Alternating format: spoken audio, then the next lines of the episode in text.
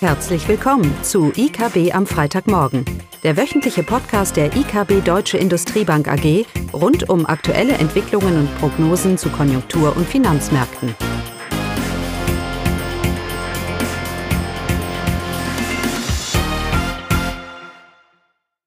Willkommen zu IKB am Freitagmorgen mit Klaus Bautnecht und mir, Caroline Vogt.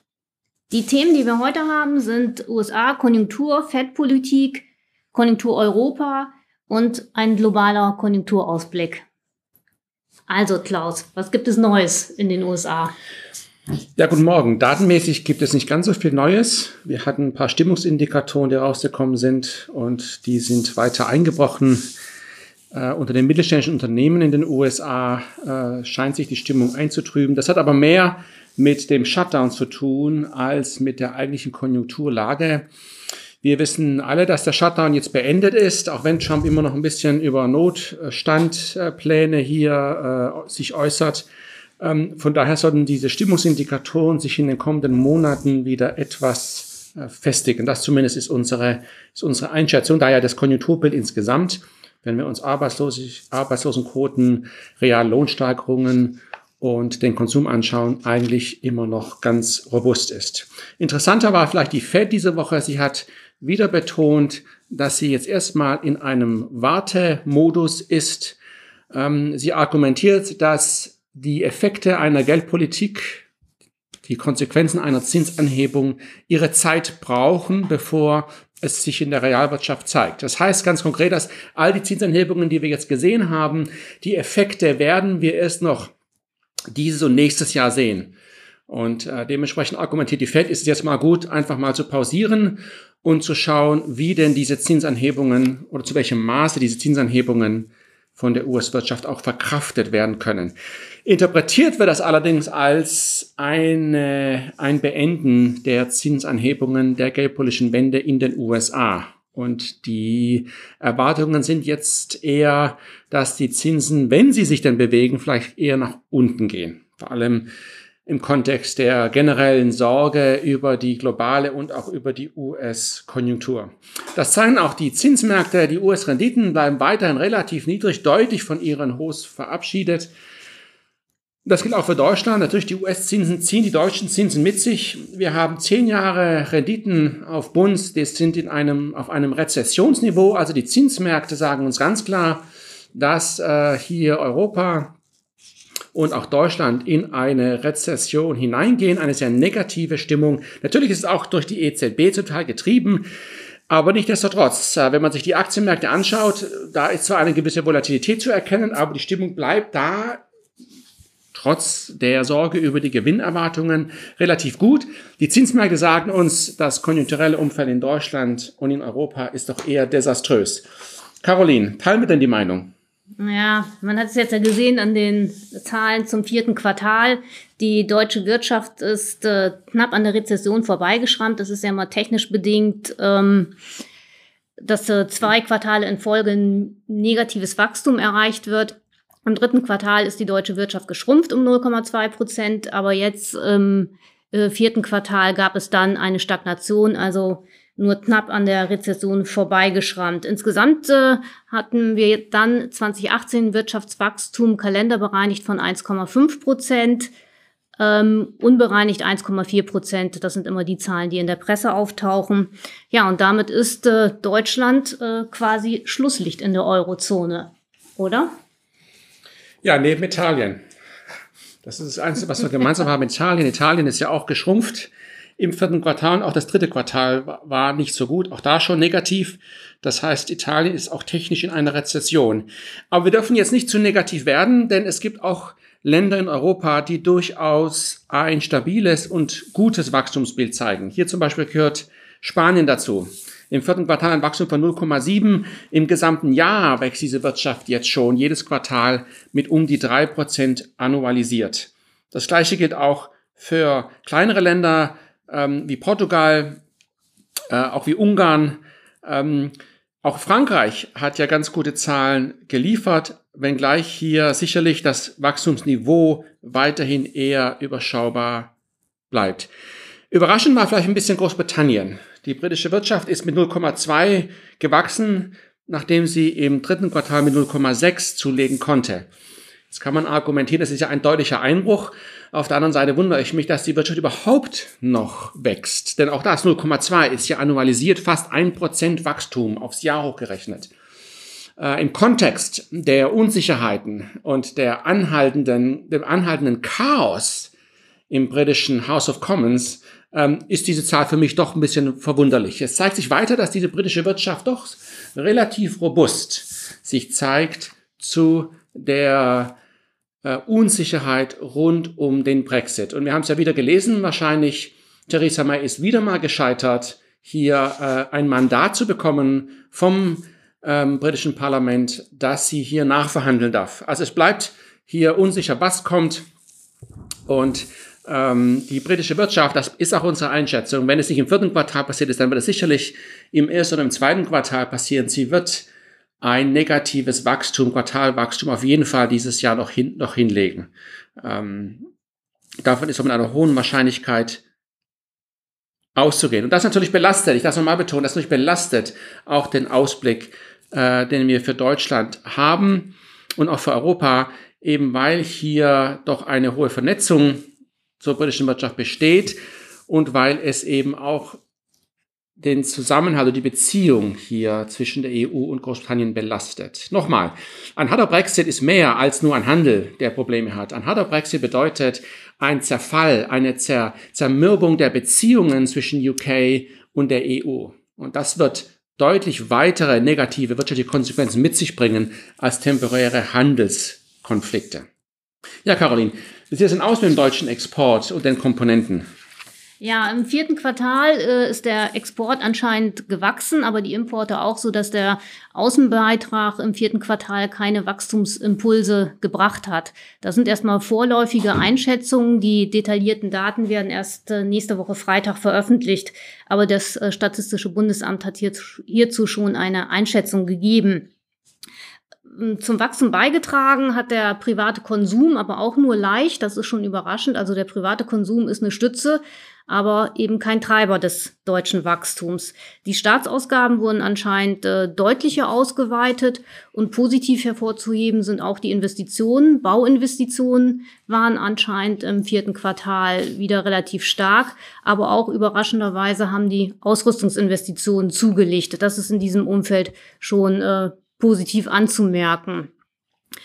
Ja, wenn äh, der Inlandsmarkt positiv war, Außenhandel ähm, keinen Wachstumsbeitrag geliefert hat, ähm, woher kommt dann die Stagnation im vierten Quartal? Das sind dann vermutlich äh, negative Lagereffekte gewesen, dass Lager abgebaut wurde. Im dritten Quartal hatten wir einen starken Lageraufbau und alles das hängt vermutlich auch äh, mit der Automobilindustrie zu, zusammen dass eben im dritten Quartal die Produktion sehr stark ausgeweitet wurde, Lager aufgebaut wurde und jetzt im vierten Quartal dieser Lagerabbau stattgefunden hat.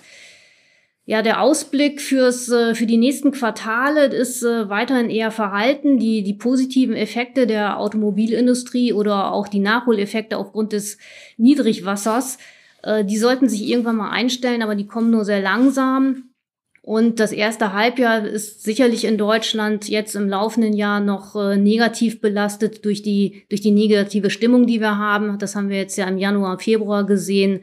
IFO-Geschäftsklima hat sich doch deutlich eingetrübt, so dass wir hier im ersten Halbjahr noch eine, noch eine schwache Entwicklung sehen und dann auf das zweite Halbjahr hoffen. Wir gehen auch dann insgesamt von einem BIP-Wachstum von um die ein Prozent aus und liegen damit auch äh, ja ähnlich wie die Konsensmeinung. Also es gibt viele Volkswirte und, und Institute, die ein Prozent Wachstum sehen. Um das zu erreichen, hängt natürlich vieles vom zweiten Halbjahr ab und äh, ja, da ist die außenwirtschaftliche Komponente gefragt. Deutschland mit dem ho hohen Offenheitsgrad ist stark exportabhängig, ja und ist auf die Auslandsmärkte angewiesen. Und wie sieht's da aus bei der globalen Konjunktur? Ja, vielleicht mal ein Punkt.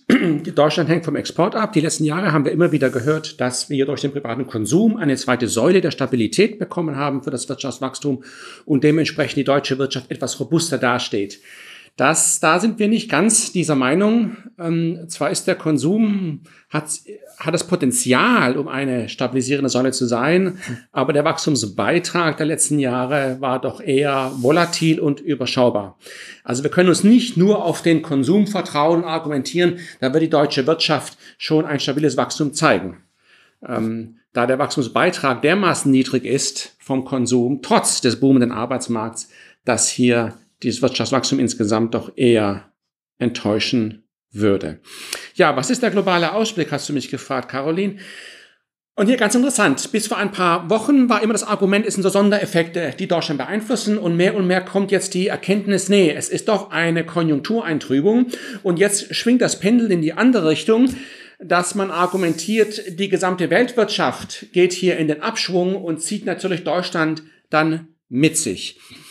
Und die Fed wieder einmal hat auch diese Woche gesagt, dass die US-Konjunktur zwar gut dasteht, aber es gibt globale Risiken. Wir kennen alle dieses Argument von globalen Risiken, die es gibt. Die sind weniger gültig für die USA, die eine geschlossene Volkswirtschaft ist, aber natürlich umso mehr für, für Deutschland. Die Frage an uns ist, zu welchem Maße die aktuelle Entwicklung wirklich von diesen globalen Risiken, zu denen ja der Handelskonflikt, die hohen Schuldenquoten und die Unsicherheit zählt, zu welchem Maße die wirklich die aktuellen Treiber der konjunkturellen Eintrübung sind. Und da haben wir eben so unsere Zweifel.